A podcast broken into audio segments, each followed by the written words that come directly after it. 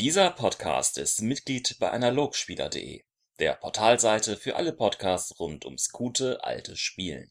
Herzlich willkommen, liebe Damen und Herren, beim DS Ein Time Podcast zur 13. Folge, in der wir uns mit dem Thema Reisen auseinandersetzen wollen. Und dafür haben natürlich auch wieder tapfere Weggefährten ihren Weg hierher gefunden. Unter anderem endlich mal wieder Michael, Halli, der seine hallo. lange Reise beendet hat. Hallo. Und ich, Philipp. Philipp.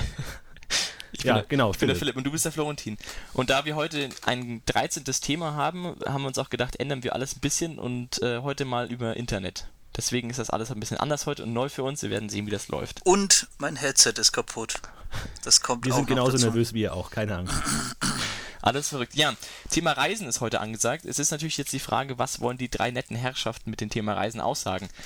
Ähm, uns geht's Wurde ja heute viel gefordert von unseren Zuschauern im Internet.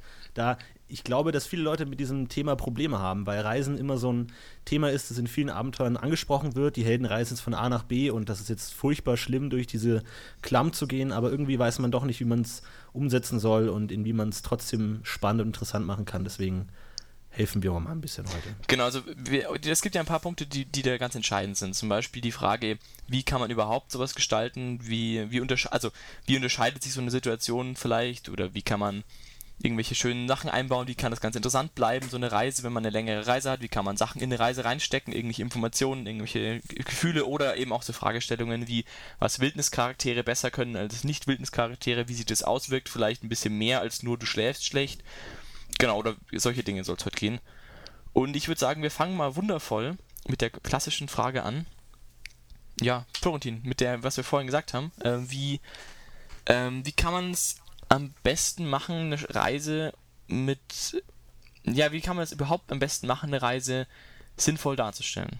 Jetzt mal eine Also, ich finde, die erste Frage ist sowieso, ob man eine Reise überhaupt sinnvoll darstellen soll. Weil ich meine, natürlich ist sie Teil des äh, Erlebens der Helden, aber die Frage ist natürlich, was, was man da wirklich filtert, was man wirklich ausspielt und was nicht. Ich meine, als ich mein Abenteuer geleitet habe, ich habe so gut wie jeden Weg übersprungen. Ich habe immer gesagt, ja, ihr reist halt von da nach da oder da nach da, weil ich es nicht als interessant genug befunden habe, damit die Spieler zu konfrontieren, dass jetzt da, dann kommt dieses Dorf am Rand und dann seht ihr einen Baum und ihr seht einen Biber, juhu, und ihr seht ein Reh und jetzt kommt das Dorf, wo die Spieler doch eigentlich nur den Plot voranbringen wollen, jetzt wissen wollen, was jetzt mit dem Auftragsmörder jada jada jada passiert und die Reise eigentlich eher nebensächlich ist. Ja, ich finde, genau zu der, zu der Sache finde ich eigentlich, dass es einen großen Unterschied dazu halt immer, also die Fragestellung ist halt immer auch, was für ein Abenteuer spielst du. Ich meine, dein Abenteuer, das du da jetzt konkret wahrscheinlich meinst, ist ein Abenteuer gewesen, das war sehr plotlastig, da ging es um viele, ja, um, eben eher um Wissensfragen, immer um, um, um Taktiken, um, da mussten wir Spieler halt überlegen, was wir wie im Handeln handhaben und wie wir uns in Städten und mit Menschen umgehen.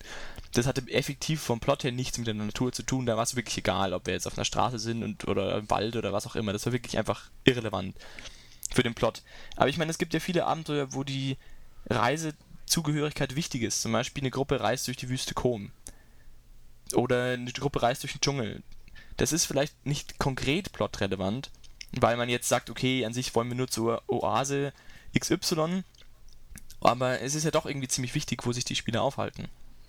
Naja, also ich finde es prinzipiell wichtig, Reisen immer darzustellen. Also so gut wie immer, außer es, sind jetzt wirklich Pipifax-Reisen, wo die Charaktere, Schrägstrich, die Spieler schon tausendmal in ihrer Karriere gemacht haben, dann brauche ich das jetzt nicht ausführen. Aber durch dieses ganze Reisen wird Aventurien einfach plastischer. Also ich merke einfach, ich brauche eine Weile, um von, um von Fasser nach Zorgan zu kommen. Ich brauche dafür eine Weile. Ich, die Landschaft ändert sich, die Leute ändern sich, die, die wilden Tiere ändern sich, die Flüsse. Es ist einfach alles plastisch, es ändert sich immer. Es ist ein großes Gebiet, wo man da äh, überwinden muss.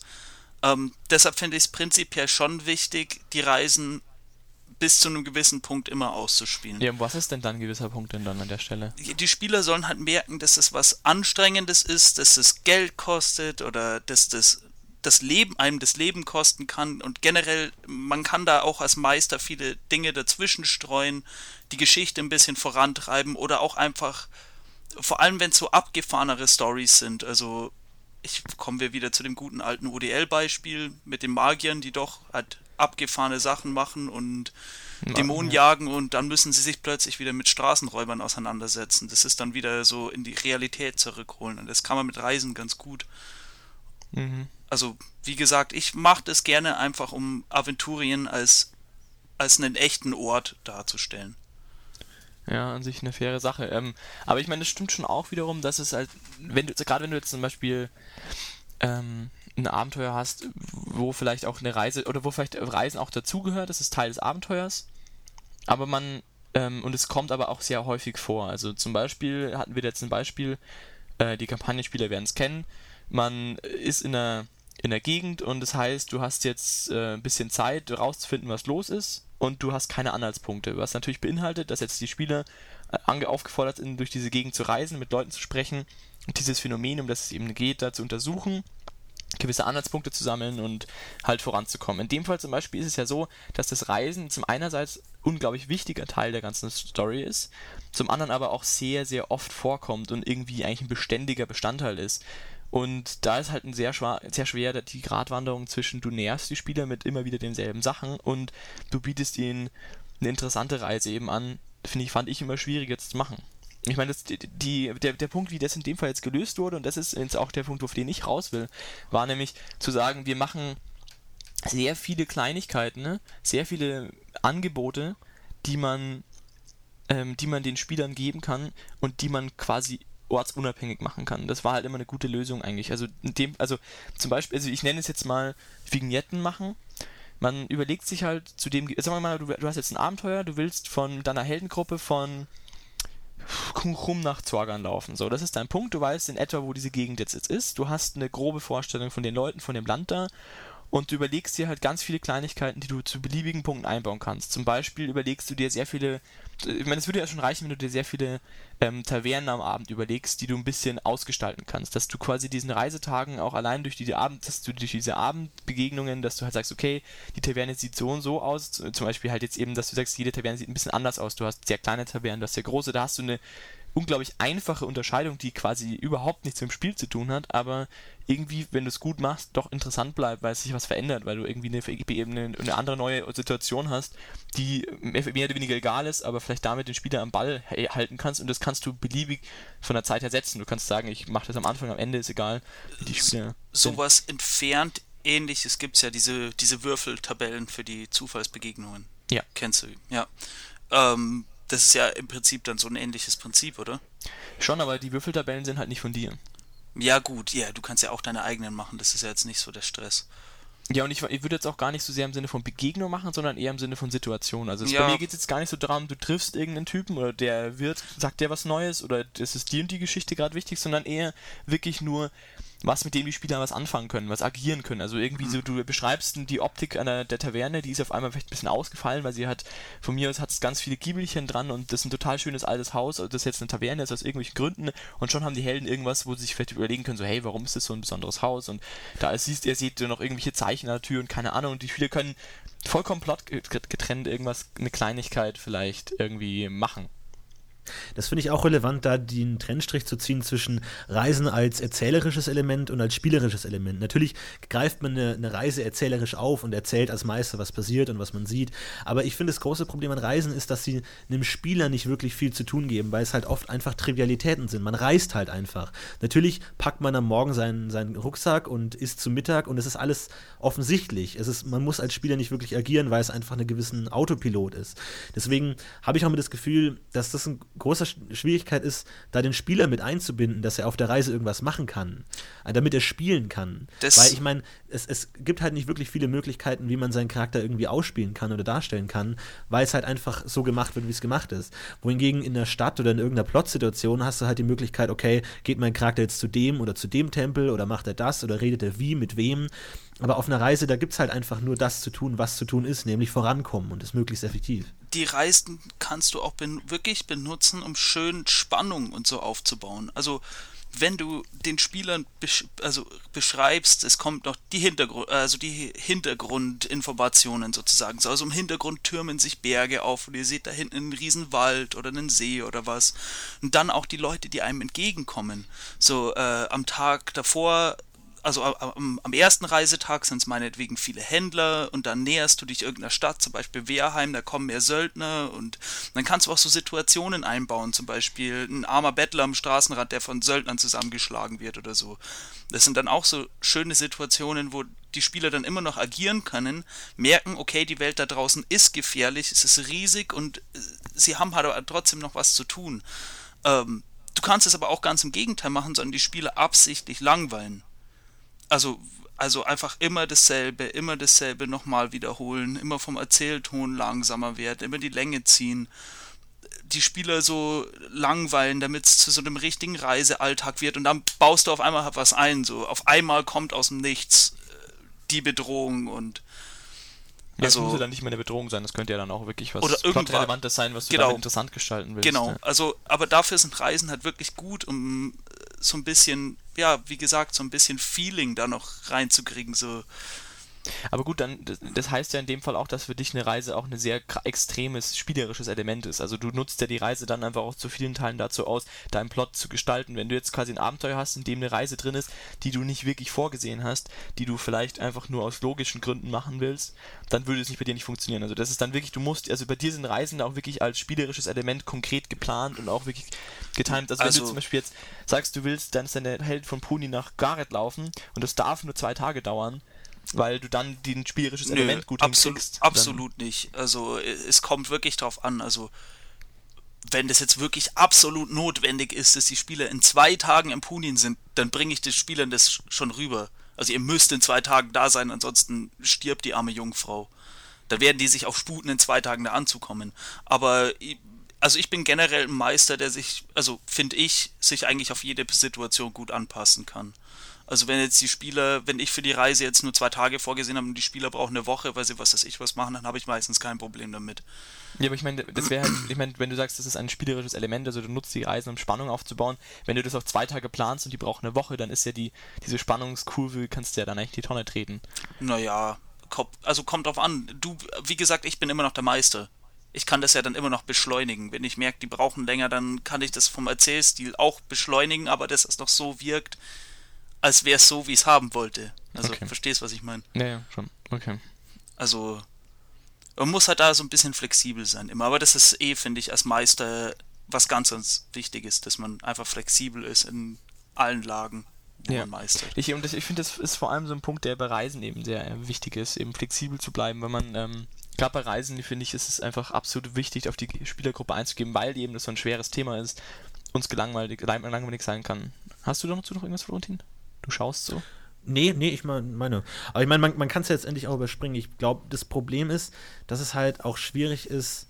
Ähm, ich meine, natürlich kann man mit einer Reise immer viel rüberbringen und viel darstellen. Und auch gerade, ich finde sowas wie spontane ähm, äh, Begegnungen mit, mit, mit Passanten finde ich super, weil es immer gute Möglichkeiten gibt, schon mal einen Eindruck von der Stadt zu bekommen, auf die man gerade zureist und halt die, die, Reise nicht als wirklich abgetrenntes Segment ähm, des Spiels hat, sondern es geht irgendwie ineinander über. Und ähm, man kann dann gleich ein bisschen den Flair der, der Kultur oder der neuen Stadt und so einbinden.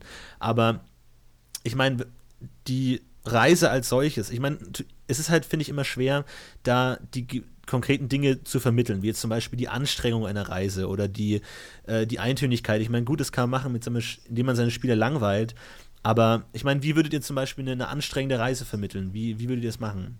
Als eine, eine kräftezehrende, lange, nee, anstrengende Reise. Klassischer Fall ist, wenn du irgendwie durch Natur reist halt. Also wenn du nicht auf Straßen reist, sondern wenn du wirklich äh, zum Beispiel durch die Wüste reist, so ein Extrembeispiel, oder durch den Dschungel, was halt einfach anstrengend das ist, ähm, ja, das ist immer das Paradebeispiel für, für, für sehr schwere Situationen ja, und ich ja. habe da auch noch keine, keine wirkliche gute Lösung gefunden. Nee, also da, dafür muss ich auch sagen, habe ich eigentlich auch keine Patentlösung. Also wir haben es mal mit Erschöpfung, mit den Erschöpfungspunkten probiert ich weiß auch gar nicht mehr, warum wir das wirklich aufgegeben haben, aber.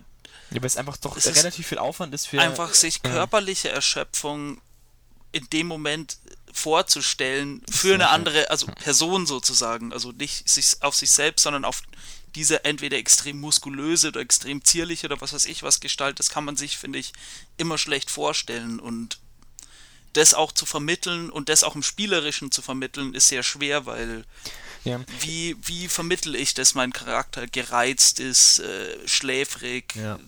nicht mehr gut aufpassen kann, nicht mehr gut heben kann? das kann ich ja alles schlecht vermitteln und deshalb läuft es dann immer so auf Werte jonglieren oder sowas in der Richtung hinaus. Also ja, ist schwierig, dass man Frage, schläft halt schlecht, man das, regeneriert das der, weniger. Der Charaktere abbilden kann, letztendlich. Ich meine, natürlich kann man sagen, okay, du bist den ganzen Tag saumüde, aber im schlechtesten Fall interessiert es den Spieler halt überhaupt nicht, weil er halt ich meine, was, was soll er denn groß machen? Ich meine, man kann ja nicht einfach sagen, okay, man bricht die Reise ab oder was. Ich meine, es ist halt einfach dieser Autopilot-Modus. Du reist halt einfach von A nach B und du kannst sagen, ja, die Reise ist anstrengend. Aber ich meine, das wirklich konkret rüberzubringen, ist, also finde ich extrem schwer, weil du einfach nicht die, die Situation hast, den, den, den Spieler wirklich in die Situation zu bringen, in der der Charakter ist. Weil sowas wie körperliche Anschauung ist halt einfach extrem schwer zu vermitteln. Und dann gleich auf Lebenspunkte in der Schöpfung zurückzugreifen, ist halt auch die Frage, ob das wirklich ankommt beim Spieler. Also, ähm, da kommt es auch ein bisschen auf das schauspielerische Talent von den Spielern auch an. Also wenn das ein Spieler sich selbst gut vorstellen kann, dann bringt das auch gut rüber. Also ich finde, ähm, unser, also als wir die Kamp als ich die Kampagne geleitet habe mit euch, äh, unser erster gezeichneter. Also mit mir, meint mich. Ja, ich, ich meine Philipp, äh, genau. ähm, unser erster gezeichneter, also der erste gezeichneter war dann immer von seinen Albträumen geplagt und Schlafstörungen und ähm, das hat der, das hat unser, also der Spieler sehr, sehr gut rübergebracht, fand ich. Also, ich finde, dass da Florentin noch ein bisschen arbeiten könnte. Als mein erster gezeichnet. Also okay. ich finde, ich finde, der Lucien, also so hieß der Spieler, ist da schon teilweise schon hart ausgetickt. Also aber der wäre schon hat, mehr gegangen. Hm? Es, also ja, gut. Also ich finde, der hat schon seine Psychorolle in dem Umfang gut rübergebracht und auch dieses gereizte.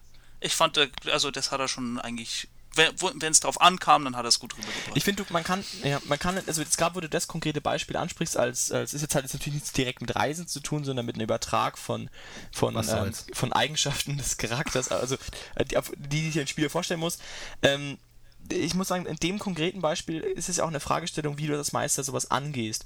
Und dann kann ja auch, also wenn jetzt zum Beispiel ich der Meinung bin als Meister, ich fände es total wichtig, dass der Spieler versteht, dass der Typ jetzt halt, ja, eben wütend ist oder halt vielleicht nicht rational denkt oder auch so eine vielleicht nie, also eine ihm nicht nah, also ihm nicht zugängliche Art der Wut entwickelt, die er gar nicht kontrollieren kann, ähm, dann kann ich das ja auch immer wieder betonen. Ich meine, das mache ich jetzt bei dir, Florentin, zum Beispiel. Du, du hast dasselbe Problem, du hast auch, du bist auch ein bisschen beeinflusst, sage ich jetzt mal, ähm, um, um, nicht möglichst viel vorwegzunehmen, sondern einfach, du bist einfach ein bisschen, ja, ähm, also du bist, bist beeinflusst und ich versuche es immer damit zu lösen, indem ich dir einfach in sehr vielen Situationen einfach dich darauf anspreche dass du im besten Fall, meine Idee dahinter ist halt, dass du, ich meine, das kannst jetzt nur du sagen, ob es wirklich funktioniert, aber die Idee dahinter ist, dass du quasi durch das, dass du es öfter hörst, das einfach irgendwann auch zum festeren Teil deines Charakters bist, den du dir vorstellst.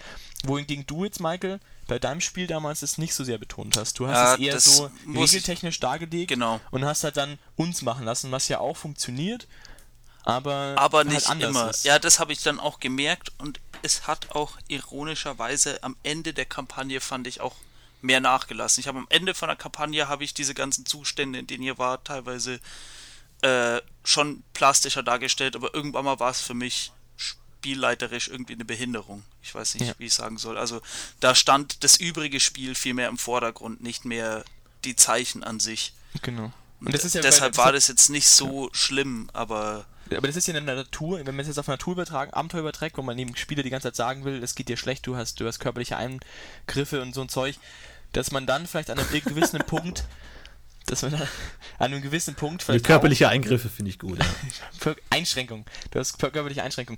Oder ja, dir geht halt scheiße, dass du, wenn du das am Anfang sagst, wirst vielleicht noch ganz oft und irgendwann lässt du damit eben auch nach, weil halt dann einfach gewisse andere Dinge im Vordergrund stehen sollen. Das ist halt dann, dann genau an der Stelle wird schwierig. Ich meine, die ersten zwei Tage, wenn du sagst, ich habe ein Reiseabenteuer und die ersten zwei Tage meiner Reise sollen auch einfach nur reiserelevant sein. Zum Beispiel, du gehst durch die Wüste und die ersten zwei Tage sind einfach nur und wirklich nur wichtig, wie die Wüste auf die Leute wirkt, dann kannst du dir die Zeit nehmen, auch das zu sagen. Dann musst du es halt oft sagen, dann musst du es halt vielleicht viel wiederholen, musst es vielleicht einfach betonen bei dem Spielen und auch vielleicht auf eine sehr, ja, auch mit so Kleinigkeiten wie, ähm, dass du ihm Emotionen vorschreibst zum Spieler. Das ähm, finde ich echt ganz eine interessante Lösung, dass du sagst, du wirst jetzt wütend. Weil, vielleicht, vielleicht bist gar nicht so sehr begründen, aber dass du halt einfach dem Spieler dann eine Emotion, einen, einen Nicht-Charakter, äh, eine Nicht-Charakter allgemeine äh, Emotion, die er jetzt nicht ständig hat. Also nicht irgendwie der Torwaller wird wütend, weil, mein Gott, okay, sondern halt ein Charakter, der vielleicht schon ein bisschen aufbrausend ist, aber jetzt nicht immer wütend ist, dass der dann, den zwingst du dann zu wütend zu sein, wenn jemand was Doofes sagt, weil er halt einfach in einer scheiß Situation ist und damit halt so eine Dissonanz mit dem Charakter erzeugst Vielleicht. Das finde ich schwierig. schwierig. Also ich finde es schwierig, wenn man einem Spieler konkrete Emotionen vorschreibt, weil das natürlich auch immer wieder in die Interpretation des Spielers, wie sein Charakter reagieren würde, eingreift. Ich meine, man kann ihm natürlich gewisse Situationen vorschreiben, mit dem Hintergrund, da würdest du wütend werden, aber ich finde trotzdem, dass der Spieler trotzdem noch die Möglichkeit hat, wie würde mein Charakter das sehen, weil das ist ja die, die, die Aufgabe des Spielers, ähm, eine Interpretation der Geschehnisse für seinen Charakter zu liefern. Wie würde mein Charakter das sehen? Und wenn man da als Meister sagt, du bist wütend, finde ich das schon zu starken Eingriff eigentlich in die Integrität des Spielers, weil der vielleicht denken würde, ja, mein Charakter ist in der Situation gar nicht wütend. Und ich, der würde ganz anders mit der Situation umgehen. Also als einen Punkt, als anderen Punkt, gerade bei Reisen finde ich es schwierig, weil du auch äh, oftmals nicht wirklich viele Situationen hast, in denen du es ausspielst. Weil man redet ja nicht ununterbrochen während einer Reise. Auch wenn ja. die Charaktere das vielleicht tun würden, macht man das als Spieler nicht. Und wenn man dann einfach sagt, okay, dir, dir ist, du bist saumüde, dir tut dein Rücken weh, du bist total scheiße drauf, aber dann kommt keine Szene, in der man spielen kann. Man wird jetzt wahrscheinlich nicht da zehn Minuten lang am Tisch anfangen zu stöhnen, äh, wie schlecht es einem geht. Also, natürlich, man kann dann sagen, okay, mein Charakter war die ganze Zeit schlecht drauf und schweigsam und hat nicht geredet, aber ich finde, wenn dann die konkrete Szene fehlt, in der man das unterbringen kann, wird es auch wieder schwierig, weil dann bleibt es bei einer indirekten Rede, ja, mein Charakter ist nicht gut drauf oder war nicht gut drauf. Und das ist halt das Problem. Ich finde, das, das reicht nicht zu sagen, es ist anstrengend, wenn man dann nicht dem Spieler auch die Möglichkeit gibt, es irgendwie umzusetzen.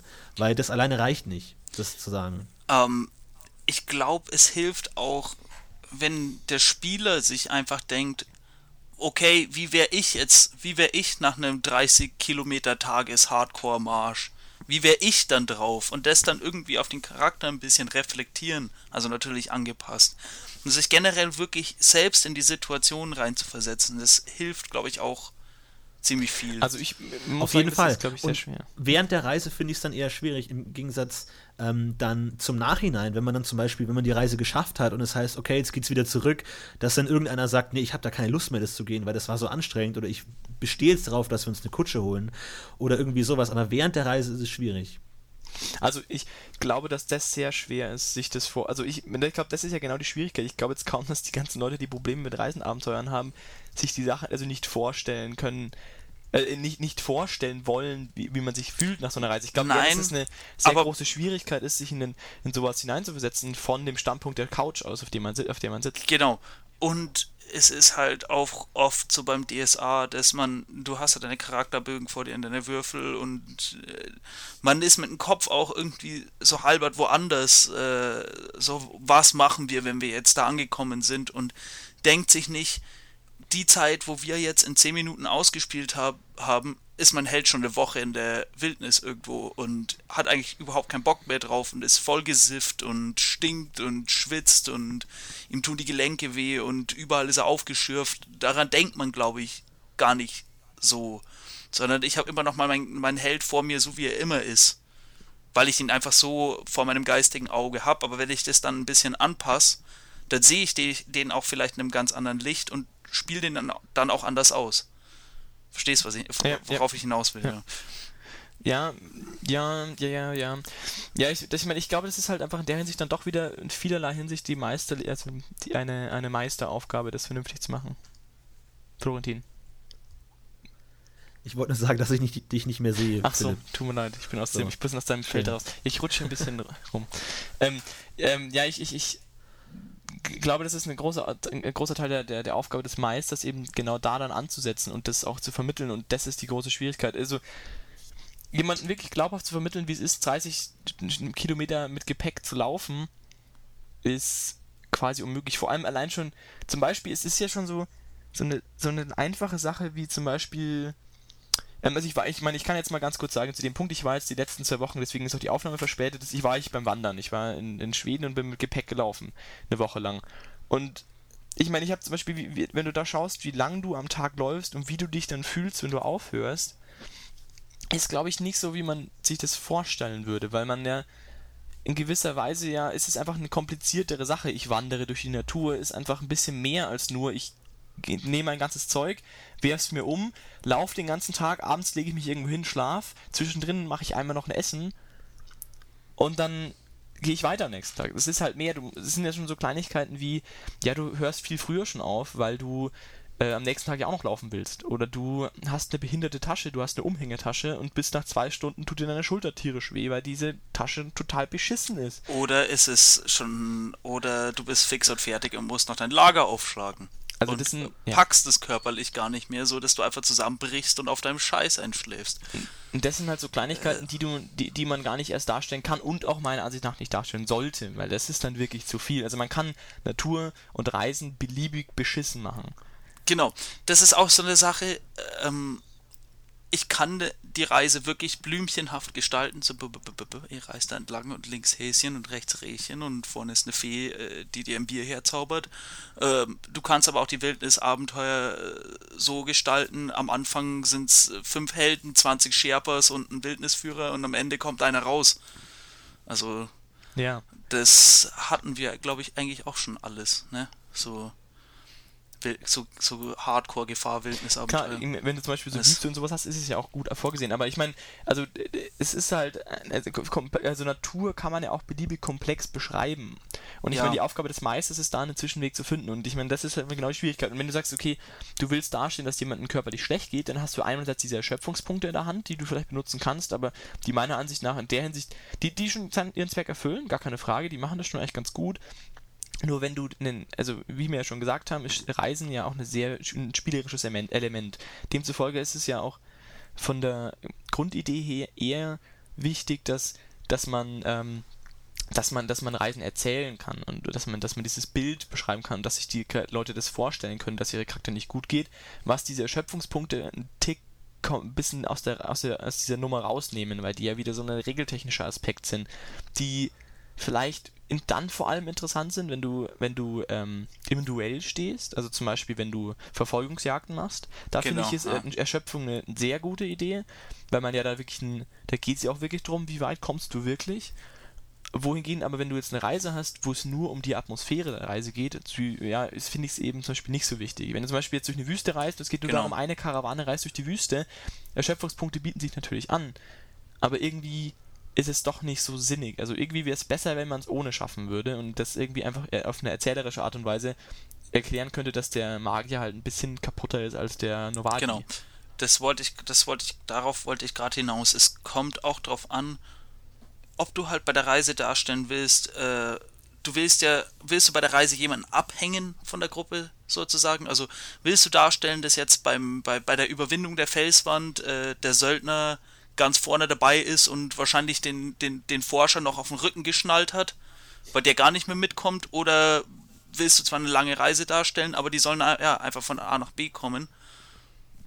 Da brauche ich das ja nicht darstellen, da ist es eher nur hinderlich, weil es nervig ist, weil die Länge, Reise länger dauert, weil der Söldner muss öfters Pausen machen, damit der Forscher sich wieder erholen kann und ja, da sind die, ja, hast du recht, sind die Erschöpfungspunkte einfach eindeutig hinderlicher. Finde ich auch. Also ich glaube, gerade wenn es eine vergleichende Situation ist, also welche Gruppe kommt schneller voran, überholt die eine Gruppe die andere Gruppe ein oder schafft es die Gruppe innerhalb von drei Tagen diesen Ort zu erreichen, dann glaube ich, sind solche Erschöpfungspunkte schon in Ordnung, aber ansonsten würde ich auch eher davon absehen. Und was ich vorhin noch sagen wollte, ich glaube, es ist für Spieler generell recht schwer, sich hineinzuversetzen, wie sein Charakter sich körperlich fühlt.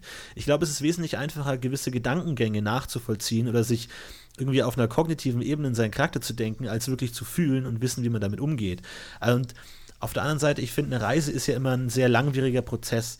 Und ich finde es immer schwer, eine spontane Reaktion auf einen langwierigen Pro Prozess zu finden. Ähm, zum Beispiel, man sagt, man ist lange unterwegs und dann erfordert man eine Reaktion von dem Spieler in einer konkreten Situation, was irgendwie nicht geht. Also wenn du sagst, okay, jetzt tritt jemand auf dich zu und sagst, hast du fünf Heller für mich, das ist eine spontane Aktion, wo auch eine spontane Reaktion dazu kommen kann. Aber wenn du einfach sagst, ihr seid drei Wochen unterwegs, da kann der Spieler nicht spontan konkret irgendwas machen. Er kann dann nur vielleicht eine langfristige Reaktion anbringen, zu sagen, okay, ich habe einfach keinen Bock mehr auf Reisen, ich bleibe lieber hier, ich kaufe ein Pferd, irgendwas. Aber spontanes im Spiel unterzubringen, ist irgendwie schwer. Ja, stimmt schon. Ja, ja definitiv. Also. Alles stimmen dir zu. Ich weiß nicht, ja. Ja. Es ist halt, ja, ich, also ich benutze es eigentlich, also wenn ich Reisen darstelle, da mache ich Schiffsreisen überspringe ich generell immer gerne, weil ich nicht so viel Ahnung von oh, Seefahrt ja. habe. Und dann einfach sagt, ihr steigt da in den Bus ein und steigt da wieder aus dem Bus aus. Ähm, aber wenn ich so, also ich, ich, ich, ich, ich tue das auch an den Grad der Zivilisation auch meistens noch irgendwie verbinden. Also eine Reise durch Gareth-Umgebung äh, am Land brauchst du jetzt nicht unbedingt ausführen. Wenn das jetzt nicht irgendeine abgefahrene Heldengruppe aus drei Echsenmenschen sind, ist es ja relativ wurscht, da wird denen da nicht viel passieren, aber wenn die jetzt irgendwo ähm, im Orkland unterwegs sind, wo die Straßen weggespült sind und du kommst wirklich nur über Stock und Stein zur nächsten Ortschaft, dann ist es einfach viel, viel sinniger, das auch so darzustellen. So, du bist jetzt nach einer Woche endlich wieder in einem Dorf angekommen und wie geil das eigentlich ist und dann der Gedanke daran, dass man wieder aus diesem Dorf raus muss und nein und äh und das bringt einfach viel mehr Stimmung in die Sache. Dann, dann würde ich dich jetzt mal ganz konkret fragen wollen, wie du sowas machen willst. Weil ich meine zum Beispiel jetzt, ne, nehmen wir sowas mal. Sagen wir mal, du hast wirklich eine sehr gefährliche Natur und du willst sie darstellen. Wie, wie, wie macht man das am geschicktesten, dass der Spieler das checkt? Ich meine, sagst du einfach, spielst du einfach den Tagesablauf ab und sagst fünfmal, du läufst durch, du musst durch Dornengestrüpp kämpfen und es, kriegt zwei Schadenspunkte und eure Klamotten sind zerrissen oder wie Wenn du es wirklich auf die extreme Spitze treiben willst, also das hatten wir ja auch schon ein paar Mal. Ich meine sogar, dass wir es bei der Kampagne auch so gemacht haben, dass wir wirklich einen, ja. von Punkt zu Punkt gespielt haben. Also ihr geht den Feldweg entlang, ihr geht nach rechts, dann kommt ein Wald und dann gehe ich durch den Wald und dann kommt ein Graben, ich steige über den Graben drüber.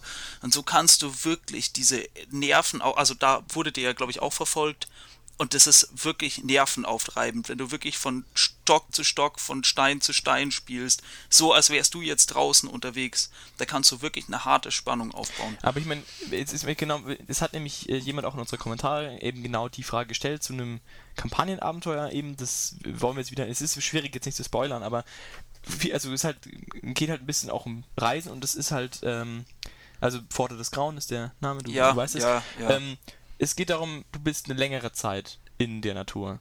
Und ich meine, wenn du da jedes Mal von Stock zu Stock, zu Stein zu Stein spielst, dann wird es halt ziemlich haarig. Außerdem müsstest du dir dann auch wirklich alles überlegen. Ich meine, es ist jetzt auch nicht so, dass in dem Kampagnenband wirklich drin steht, äh, wie die Gelände da aussieht für ein paar Wochen, sondern es ist ja auch nur wie immer halt eine grobe Beschreibung, was man halt vorfindet.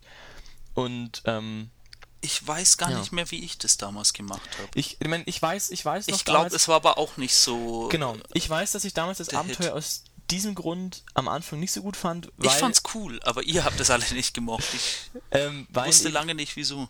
Ja, aber das ist eben genau die Schwierigkeit, weil, weil du, du fängst halt gut an und das alles noch am Anfang ist, also so ganz am Anfang ist es wirklich noch spannend, weil es halt irgendwie wirklich mal wieder was Neues was ist. Neues klar, ist. Wie, und, wie ja. in jedem Abenteuer. ist am Anfang total spannend, aber dann äh, routiniert sich das sehr schnell und die, große Gefahr möglicherweise sogar, die du hättest oder die, diese, dieses Unbehagen, das du halt hast, das geht einfach daran dann unter, dass es dann einfach schon bekannt ist. Es fällt dann halt schwer, noch wirklich Neues rauszuhauen. Die Methode, wie die, wie die, wie die ähm, Abenteuerschreiber der, von DSA meistens vorgehen, ist dann immer von, ähm, von wichtigen Punkt zu wichtigen Punkt zu springen. Also zu sagen, okay, ähm, den nächsten Tag passiert nichts, aber am nächsten Morgen passiert was. Also lasse ich den ganzen Tag weg, schreibe vielleicht noch. Äh, es gibt meistens dann so Lesetexte, wo dann irgendwie äh, eine, ein, zwei Sätze stehen, so ja, ihr bewegt euch einen Tag lang durch äh, Sumpfgebiete und erreicht dann gegen Abend äh, das und das und da und schlagt euer Lager in einem, in, unter, unterhalb eines riesigen Fahrens auf, was auch immer. Also da wird halt kurz optisch äh, beschrieben, wie das da, wie das da aussieht. Und dann steht da, und am nächsten Morgen, als ihr aufwacht, seht ihr auf einmal die Goblin-Schamanen vor euch stehen, so in dem Stil. Das ist so die Methode, wie die Abenteuerschreiber vorgehen. Die finde ich einerseits ziemlich gut, andererseits aber auch irgendwie halt zu schade. Ja, ist es jetzt, da kommen wir wieder zu dem Thema, weil bei dem Abenteuer kommt es jetzt nicht so auf die Reise an. Ja, aber doch, eigentlich schon. Jein, da ist es nicht schlimm, wenn du mal was rauslässt. Es ist halt diese Anfangsphase, diese Spannung aufbauen, die Spieler da Gefahr riechen lassen, das alles plastisch darstellen für zwei, drei Tage, die du wirklich ausspielst. Und dann kommt ja, glaube ich, auch so eine Art Routine rein. Ich meine, irgendwann mal ist es nicht mehr neu, irgendwann mal ist es nicht mehr spannend. Und dann kann man die Tage auch so ein bisschen überspringen, sage ich mal, wenn es jetzt nicht wirklich drauf ankommt. das ich jetzt wirklich jeden Tag ausspielen muss, weil die Spieler jeden Tag auf jeder Wegstrecke was erleben, dann kann ich dann ruhig was rauslassen. Also ich, ja. Aber Ja. ähm, die Sache mit den Lesentexten ist, dass wenn die kommen, weiß der Spieler, dass in der Zeit nichts passiert und ich versuche die Spieler irgendwie immer so im Dunkeln zu lassen. Sie sollen nicht wissen, anhand von meinem er Erzählweise sollen die, äh, anhand von meiner Erzählweise sollen die nicht wissen, was passiert. Das gute alte Metawissen-Problem, ja. Ähm, und deshalb versuche ich so ein Mittelding zu finden, so äh,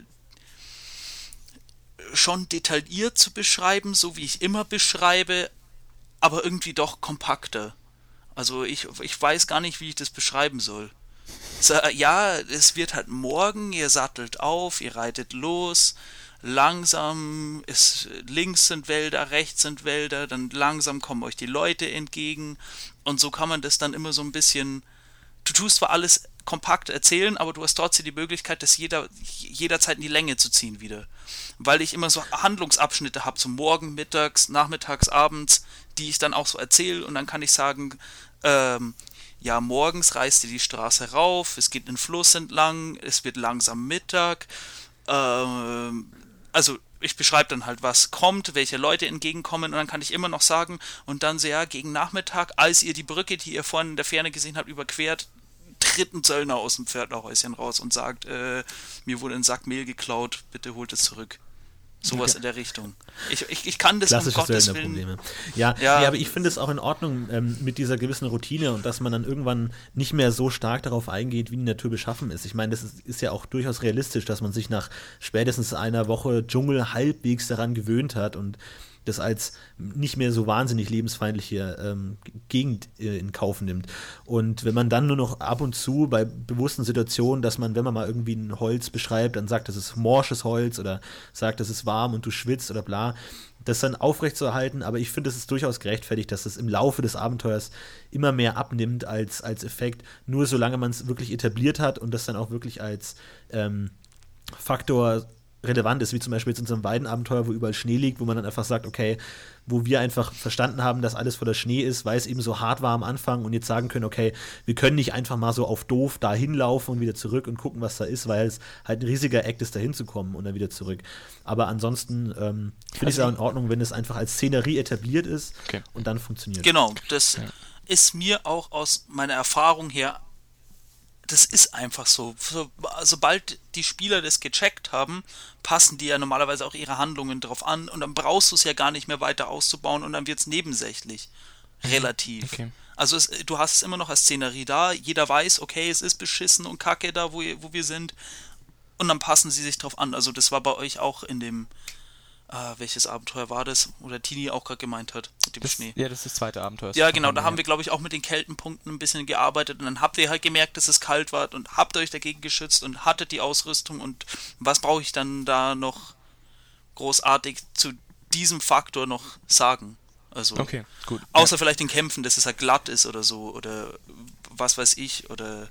Ja. Heute ist ein sehr kampagnenlastiger Abend. Ist Ja, aber die? Kampagne Ja. ist da sehr, sehr gut, einfach um Es gibt ja Sachen noch zu andere beschreiben. Kampagnen. Weil, aber- wir reden von der Kampagne. Nee, ja. Zum Beispiel ein, ein, ein, ähm, ein anderes Kommentar ging um die Filiason-Saga, ähm, wo es ja auch um Reisen geht. Ja, ich kann, lieber, lieber Kommentator, ich kann nur sagen, es tut mir leid, ich habe diese nicht gespielt und wie, wie du schon gesagt Oh, hast, Seefahrt aber, ist aber, aber, aber Dinge. wenn dich jemand das Abenteuer irgendwie original hat, ich kauf's ihm ab. Schreibt uns, E-Mail. Ähm, ja, gerne. Ne, aber ich meine, also das ist echt ein- eine, eine sehr große Problematik, das mit der Seefahrt zum Beispiel, aber gut, das, ähm, dafür bin ich einfach raus und dann zum Thema, äh, also ich meine, Nee, die, die Punkte, die man wirklich beschreibt, sind dann eh nur im Wald und so und ja, Entschuldigung. Aber was ich auch sagen will, dass wenn im Laufe einer Ab des Abenteuers der Plot immer dichter und relevanter wird, ähm, dass dann der Spieler auch weniger Interesse daran hat, jetzt wirklich noch äh, sich in, da wirklich hineinzuversetzen und sondern eher damit beschäftigt ist, wie man den Plot lösen kann Okay. und da voranzukommen und es wichtiger ist als die Plotbeschreibung. Ja, Also äh, was ich auch noch ja, recht interessant. Entschuldigung. Ja. Nee, nee, red nur. Okay. Nee, was ich dann noch interessant finde, gerade wo wir über die Härte der Natur gesprochen haben, ist mal, der Themenkomplex Natur als Gegner. Und das finde ich immer recht schwer, weil man da immer sofort den Eindruck hat, dass man zu einem gewissen Grad der, ähm, dem Meister schutzlos ausgeliefert ist. Ich meine, es ist natürlich auch ein schöner Effekt, dass, ähm, der vermittelt werden kann, dass man der Natur einfach schutzlos gegenübersteht. Aber gerade jetzt so eine Situation, um konkret zu werden, die, wo wir über den äh, gefrorenen See gelaufen sind und einfach eingebrochen sind. Das, das finde ich immer irgendwie schwer, schwierig als Spieler zu, ähm, zu erfassen, weil man es einfach so eine Situation ist, wo man einfach nichts dagegen machen kann. Und deswegen finde ich es natürlich als, als narrativer Effekt, um die Szene darzustellen, schön, aber als spielerisches Ding einfach schwierig generell gegen die Natur zu spielen oder mit der Natur zu spielen als Gegner, weil sie eben so unberechenbar ist oder weil sie so schwer zu fassen ist, weil man eben als Spieler einfach nicht weiß, wie, es aussieht. Man weiß nicht, ob jetzt da ein Baum daneben steht oder man weiß nicht genau, wo die nächste Hütte ist oder so, weil halt man immer diese Lücke hat zwischen der Situation des Charakters und der Situation des Spielers. Also finde ich das schwierig. Oder wie, wie seht ihr das mit, mit den Herausforderungen eines, eines Wildnisspiels oder die Herausforderungen eines Spiels und was könnte interessant sein, äh, die Reise zu spielen? Ähm, ja, ähm, also ich, ich finde an der Stelle finde ich, ich, ist es ist halt ein Haupt, ist es hauptsächlich halt der narrative Teil. Also ich würde jetzt zum Beispiel eigentlich nicht, jetzt zum Beispiel in der Situation, die du jetzt gerade meinst, ähm, jemand bricht äh, mit dem Winter, läuft mit über Schneegelände und man bricht den See ein, weil man schlicht einfach nicht checkt, dass man auf einem See steht, weil halt einfach, weiß ich nicht, Ewigkeit umfällt, alles weiß ist und bla bla bla. Ich finde, dass die, die Situation war ja eigentlich nur deswegen, um, also war ja aus einem narrativen Grund gewählt. Das war ja wirklich nur, um ähm, nochmal ja, eben um, um diese um die Gefahr der, der, der Situation allein schon darzustellen. Und da ist es ja wirklich auch ähm, nicht notwendig, dass der Spieler richtig handelt, weil es echt wirklich nur ein narrativer Effekt sein soll. Aber ich meine, es bringt dich trotzdem in, in gewisse ähm, schwierige Situation, weil angenommen, der Spieler trägt volle Rüstung und, und, trägt und bricht in einem eiskalten See ein, das kann halt einfach schon mal schnell böse ausgehen. Und ja, wie kann man das überhaupt rechtfertigen, ja, also einfach zu sagen, gut, ohne dass der Spieler irgendwas dagegen machen kann, stirbt er. Ich meine, das ist schwierig, aber man kann dann auch nicht sagen, okay, du überlebst es einfach, weil ich dich nicht sterben lassen kann. Also wie kann man damit umgehen mit der Instanz Natur, weil sie einfach so gnadenlos ist? Also das ist dann einfach das Schöne an Charakteren, die einen hohen Wert im Wildnisleben oder so haben. Also da kann man das dann richtig ausspielen. So die ganzen Stadtratten und, und Adligen und so, äh, die brechen dann in dem See ein, bloß der hält mit Wildnisleben nicht, weil er es noch im letzten Moment gecheckt hat und sich flach auf den Bauch geworfen hat. Und er rettet die dann. Das ist dann halt wieder so ein Moment, wo du dann den Spieler halt wieder glänzen lassen kannst. So, okay, du hast im letzten Abenteuer vielleicht jetzt nicht so viel gebracht, weil du halt ein Hinterwäldler Barbar bist. Und ähm, aber jetzt kannst du, jetzt kannst du glänzen, weil jetzt kannst du die Gruppe mal retten. Jetzt bist du mal wer. Jetzt hat sich dein Wildnisleben ausge, also ausgezahlt. Aber du machst die ja anderen trotzdem Spieler, nur an einem Talent fest. Ich meine, du kannst ja nicht wirklich als Leistung ja, klar mache ich, ja, ja, klar mache ich das machen? an einem Talent fest, weil das ist einfach das, was Wildnisleben ausmacht. Also natürlich, du lässt ihn ja drauf würfeln und so. Ähm, du kannst die anderen von mir aus auch für die anderen verdeckt würfeln, aber du erschwerst es halt so krass, dass es die anderen höchstens aus Glück schaffen und er schafft es einfach, weil er in dieser Umgebung aufgewachsen ist. Er weiß, wie er sich im Winter draußen auf einem gefrorenen See, den er übersehen hat, wie er, dich da, wie er sich da zu verhalten hat. Also das siehst du auch schön, wenn du diese ganzen Survival-Serien siehst. Die checken das. Also wenn die da irgendwo draußen in Alaska sind, die schauen da raus und erkennen, okay, da ist ein gefrorener See. Du schaust da draus und denkst dir, fuck, das ist nur Schnee. Aber die kennen das, weil die sind halt da schon seit zehn Jahren unterwegs oder was weiß ich. Und da kann man dann halt wieder bestimmte Talente und bestimmte Klassen, bestimmte Rassen einfach belohnen. Ja. Ich meine, weil, sagen wir mal ehrlich, jede Klasse hat doch irgendwie irgendeine Stelle, wo sie halt einfach besser dran ist als die anderen. Und bei einem Wildnishelden ist es halt eben genau so eine Situation. Ja, ich würde auch zum Beispiel in so einer wenn ich jetzt als Meister so eine Situation einbaue, die so extrem äh, lebensfeindlich ist, würde ich schon auch dafür sorgen, dass, ähm, dass die Situation überlebbar bleibt genau. für die Rolle, weil das ist natürlich genau. auch unfair, wenn ich, ich, ich will jetzt niemanden töten, also das so ist es jetzt nicht gedacht. Sondern ich meine, ich wusste jetzt in dem konkreten Fall mit dem See, wusste ich jetzt einfach, dass ihr da seid und dass ihr eine Menge Möglichkeiten habt, den da rauszufischen. Und das hat ja auch alles funktioniert. Ich meine, du hast dann deinen Zauber gemacht, du hast, ja, du hast dann mit Motorikos ein bisschen nachgeholfen und keine Ahnung, das war eine super Idee, die habe ich dann auch belohnt und dann habe ich natürlich, als ich gemerkt habe, das funktioniert bei dir, deine Idee klappt, so wie du es dir vorstellst, habe ich auch die anderen Sachen alle ein bisschen abgebaut. Dass deine Situation dann die quasi die ist, die lösend ist und alle anderen Möglichkeiten gehen nicht. Wenn das nicht funktioniert hätte, hätte ich halt Meister irgendwie umgedings, hätte halt irgendwas anderes möglich gemacht. Dass halt dann, weiß ich, was ein Stock rumliegt, den man benutzen kann oder ihr noch ein Seil rausfischt oder. Also, das ist dann natürlich, natürlich als narrativer Effekt ähm, auch nicht dazu gedacht, jemanden zu bestrafen, sondern auch einfach eine, eben eine, eine, eine, ja, eine Gefahr darzustellen, die äh, einfach nur des Darstellens halber dann auch da ist. Okay, und die Deswegen- Leistung des Spielers liegt dann darin, wie er mit der Situation umgeht und welchen Lösungsweg er wählt. Und je nachdem, welchen Lösungsweg er wählt, kannst du dann auch mit Lebenspunkten belohnen oder bestrafen. Genau, und es geht dann auch in dem Fall auch eben um die Etablierung von so einem Gefahrenwert. Wie du vorhin schon gesagt hast, du musst eine, eine Naturgefahr ja etablieren und wenn das mal etabliert ist, dann läuft's und das ist ja auch dann genau sowas, ähm, um es zu etablieren. Zum Beispiel, wenn du in der Wüste bist, dass irgendwie jemand von der Fata Morgana wegläuft und äh, irgendwie sieht und ähm, hinlau hinlaufen will und keine Ahnung und dann fast verdurstet und die Gruppe ihn irgendwie mit großer Mühe und Not findet. Und dann, das ist zum Beispiel auch sowas, wo, du, wo ich zum Beispiel in der Wüste über drüber nachdenken könnte, zum Beispiel, oder du trittst in irgendein Sandloch, keine Ahnung, und das ist halt, ähm, oder, ja genau, das sind halt so Situation, Situationen, wo ich niemanden umbringen will, sondern das ist einfach nur dafür da, klarzumachen, wenn ihr nicht aufpasst, geht ihr drauf. Aber das ist so der spielerische Anteil dazu. Ich meine, Genau, ja, also so ein, so ein Warnschuss Genau. sozusagen. So, So wie- bewegt euch nicht genau. weg von der Straße, macht keinen dummen Scheiß. Äh, Ja, so wie in jedem geschriebenen Abenteuer am Ende ein Kampf ist, kann man am Anfang von jedem Reiseabenteuer ein paar gefährliche Situationen einbauen. Die müssen jetzt nicht alle tödlich sein, aber so ein paar gefährliche Situationen Ja. aufzeigen. Ich, nee, was ich damit nur ansprechen wollte, ist halt die, ich meine, das kann man ja auch schön machen. Das ist auf der einen Seite halt dieses Ausgeliefertsein der Natur gegenüber. Bei mir war es halt nur das Problem, dass man da als Spieler relativ wenig dagegen machen kann. Ich meine, man sagt einfach, okay, der Meister baut einen gefrorenen Seeauen, bumm, der Krieger verliert 20 Lebenspunkte, der Magier seine gesamten ASP. Und ich meine, es war halt einfach, das war eine Entscheidung des Meisters, einfach ihm einfach mal 30 ASP zu löschen. Aber Und es war eure- Es ist halt so schwierig, damit umzugehen, weil, weil man halt kein, keine spielerische Leistung Doch, sozusagen doch, doch. dahinter steht. Natürlich kann man das als Positiveffekt werten, dann zu sagen, okay, Die mit der Natur ist halt Leistung- Spaß und da kann Scheiße passieren, aber trotzdem hast du immer noch die meiste Willkür im Hintergrund, die es halt so aussieht. das würde ich nicht als Meisterwillkür da äh, jetzt auslegen, sondern eher als ihr seid halt noch unerfahrene Helden, sage ich mal. Oder zumindest in diesem Gebiet unerfahren. Und das ist halt einfach so, ein- so, so, so ein Lernprozess. Woher hättet ihr das wissen sollen? Was hätte der Meister euch überhaupt für eine Möglichkeit denn bieten sollen? Ihr, wenn da kein Wildnis-Overlord da dabei ist, der sich da nicht auskennt, dann könnt ihr das nicht wissen und dann passiert halt sowas. Und dann ist, kommt, dann merkt man e- erst, oh, scheiße, die Wildnis ist ja wirklich gefährlich. Da können mir Sachen passieren, für die ich nichts dafür kann, beziehungsweise nur was dafür kann, weil ich mich da nicht auskenne, weil das nicht mein Element ist, äh, weil ich nicht aufgepasst habe, weil ich geträumt habe oder ja, mich einfach nicht auskenne. Und mit sowas stellt es der Meister dar. Und dann, ja, wenn aber du ist halt es denn so? Ist es denn wirklich die Schuld des Spielers, dass er in den äh, Fluss Nee, ist es nicht Schuld ist? Des Was soll er denn Spielers? sagen? Okay, aber jetzt laufe ich immer halb so langsam und stoche mit meinem Stock vor mir her. Ich meine, was soll er denn konkret machen? Nee, Spieler? es ist nicht Schuld des Spielers, sondern es soll dem Spieler einfach verdeutlichen, ähm, dass er Lernbedarf hat. Dass du Lernbedarf hast dass es, und dass es eine große, gefährliche Welt ist, in der dein Leben im Endeffekt ein Pups bedeutet.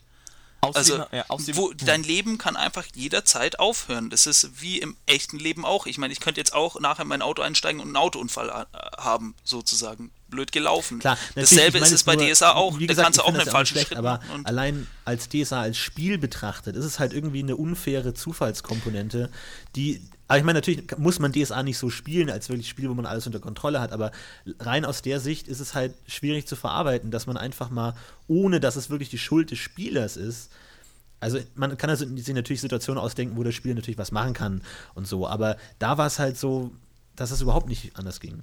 um hier meine Ehre zu verteidigen. An dieser Stelle war es schon eure Schuld, weil ihr euch dazu entschlossen habt, das zu machen. Ihr seid einfach blindlings losgelaufen und Genau, habt gehofft, ein Dorf genau. zu finden. Das war eure Formulierung und das war meine Bestrafung dazu. Das heißt, in dem Fall war es schon ein spielerisches, eine spielerische Entscheidung. Das war genau mein Punkt, weil damit habt ihr gelernt, einfach mal geradeaus drauf loslaufen auf äh, eine zugeschneite Ebene ist nicht. Das ist nicht, das geht einfach nicht, das kann man einfach nicht machen, weil man nicht weiß, was darunter ist. Und das haben eure Helden dann dadurch gelernt.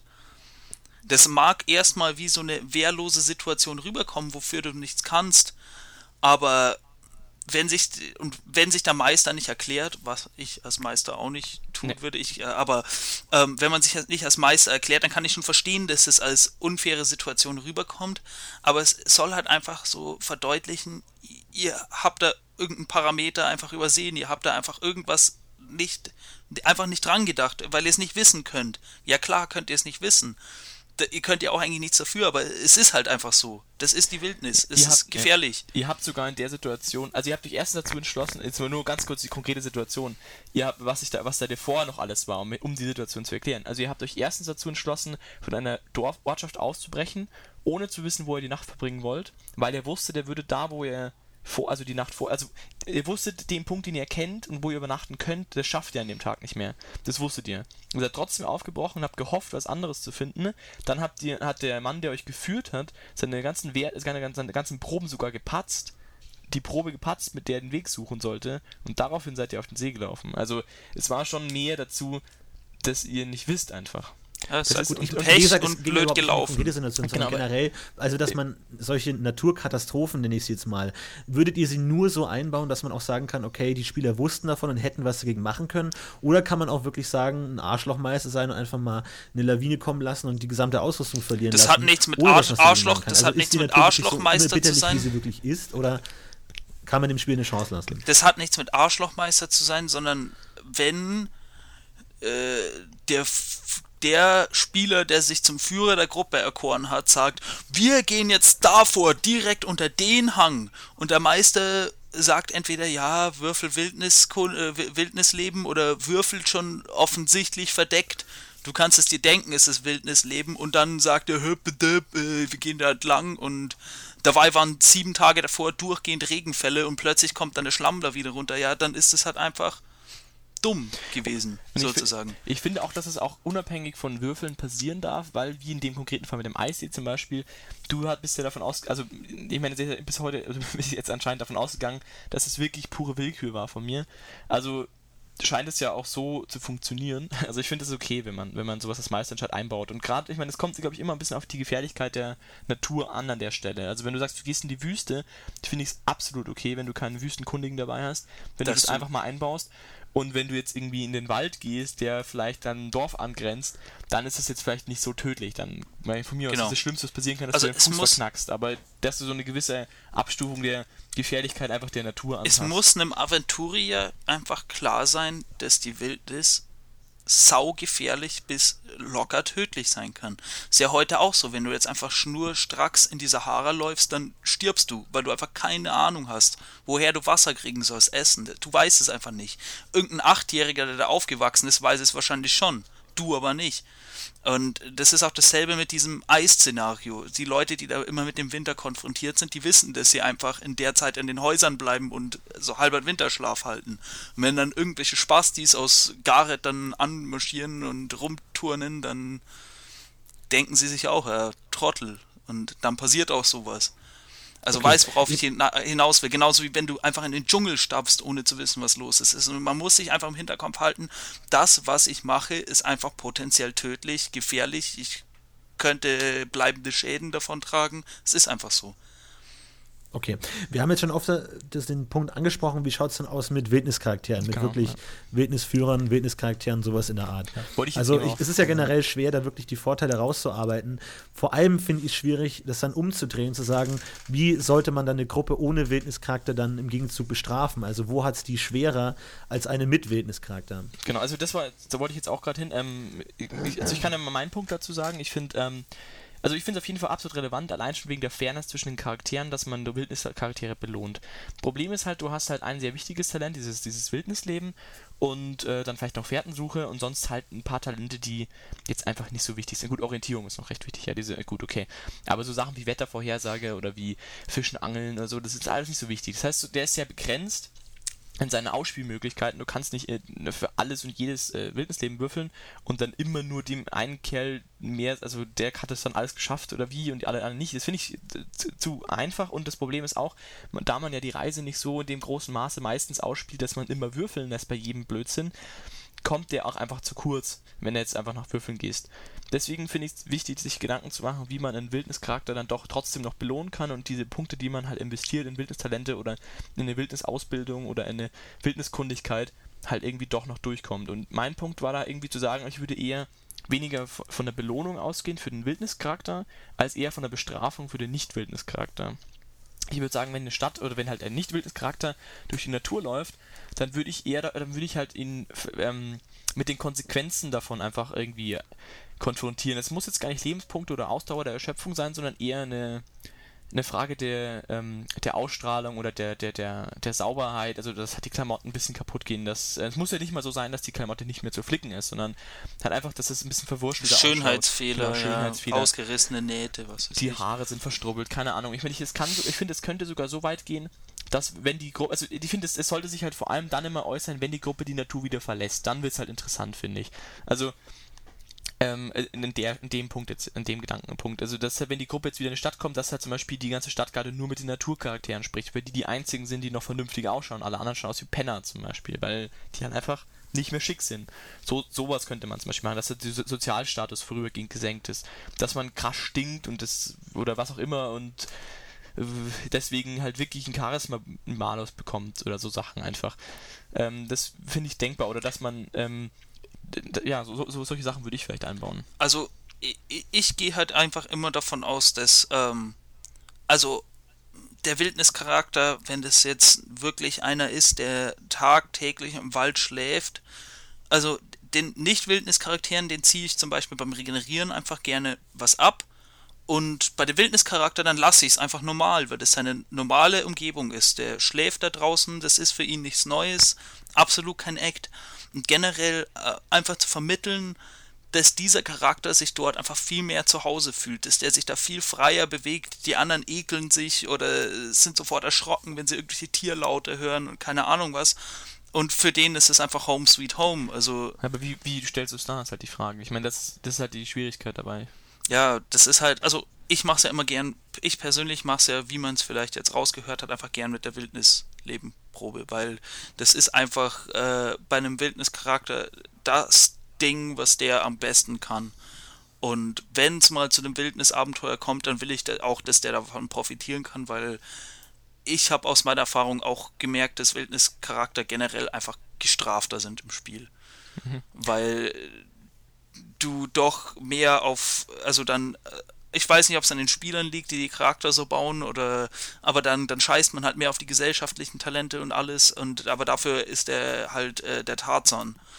Und ähm, das soll der dann auch genießen können, sage ich mal. Aber welche Situation baust du dann ein? Baust du dann jeden Tag einmal eine Schlammschlucht ein, über die er klettern muss? Oder ist es halt dann, ich meine, das Problem ist halt, in der, wie, wie schon gesagt, dass man halt Reisen eben nicht so extrem ausspielt und deswegen halt so eine, ich meine, es kommt wenn schon, halt nur auf das, wenn sich halt nur auf das Regenerieren am Abend beschränkt, ist es halt einfach ein bisschen wenig. Ja, das ist auch ein Problem. Jetzt wollte ich gerade sagen, ähm, ich reduziere es eigentlich fast nur darauf. Nein, tue ich eigentlich nicht. Aber mir fehlt jetzt konkret eigentlich auch nichts ein Genau, das ist eben das, das ist halt, das ist halt die Schwierigkeit. Und immer ja. die, die, Überlegung halt, dass man nicht äh, mit es geht halt, halt bestraft in ihren Fähigkeiten, dass sie vielleicht auch Talenterschwernisse kriegen für kurze Zeiten oder so, weil sie halt einfach ähm, sich, ja, ja finde ich kein, kein schlechtes Es geht halt Ansatz. halt einfach auch um so Kleinigkeiten, so, so, so äh, Lager aufschlagen, Essen sammeln, jagen, äh, sich verstecken im Wald, sich richtig bewegen ja, im Wald. Ja, ja, gut, aber das aber, ändert ja im Spiel nichts dann. Also das bringt ja im Spiel nichts. Florentin, du stöhnst. Und ich meine, das ist halt auch nicht wirklich relevant. Ich finde, das große Problem an, an Reisen generell ist halt, dass es so eine stiefmütterliche Situation ist, wo man nicht wirklich viel ausspielen kann. Ich meine, natürlich kann man sagen, gut, der, der tolle Wildnisjäger geht jagen und brät sich am Abend ein Kaninchen und die Abend, anderen haben nur ihr trockenes Brot. Okay, gut, aber das kann man alles schön narrativ machen, aber letztendlich bleibt es eigentlich dabei. Ich meine, man kann dann, man kann dann wie immer abstrahieren und sagen, okay, er kriegt mehr Regeneration und bla und er ist das und das und seine, seine schlechten Eigenschaften sind nicht so schlimm und der ganze Kram, aber letztendlich reduziert sich ja auf dann eigentlich keine wirkliche Situation, die ein Spiel entscheidenden relevanten Unterschied macht. Naja, du kannst es ja, du musst einfach ein bisschen finde ich auch schwierig, weil ich meine, wofür bestraf, bestrafst du sie denn dann? Natürlich, dass sie ihre AP nicht für Wildnisleben ausgegeben haben, aber es ist ja oft nicht die, sage ich mal, freie Entscheidung des Spielers, eine, eine, Reise anzutreten, sondern es das heißt, okay, im Abenteuer müsst von da nach da und jetzt werde ich bestraft und mein, mein toller Adliger, den ich mir so schön vorgestellt habe, dass es so schön snobbisch ist, ist jetzt voller Schlamm und irgendwie, wie ich ihn gar nicht wollte. Ich meine, ich finde, es ist schwierig, Spieler da zu bestrafen oder in, in der Hinsicht, dass sie ihren Charakter nicht so spielen können, wie sie wollen, dafür, dass sie ein Talent nicht gesteigert haben, für etwas, was sie ja überhaupt nicht wollen. Ich meine, wenn sie jetzt den Kampf ziehen, aktiv und nicht kämpfen können, okay, dann kann man naja. sie bestrafen, aber Reise ist halt nun mal einfach zwingend in manchen Abenteuern und wofür bestraft man dann? Da muss sich halt der snobbische Adlige einen Karren holen. Ansonsten ist er sich, also ein Aventurier ist sich ja auch bewusst, dass Reisen scheiße ist. Das weiß der. Das ist, und wenn das in dem Abenteuer vorgesehen ist, dann kannst kann der Spieler darauf reagieren, indem er sagt, oh nein, äh, nicht reisen, äh, nein, nein, nein, sein ganzes Hab und Gut veräußert, nur damit er mit der Luxuskarre dahin fahren kann, weil er ein eitliger, ein eitler Horasier ist oder was weiß ich was.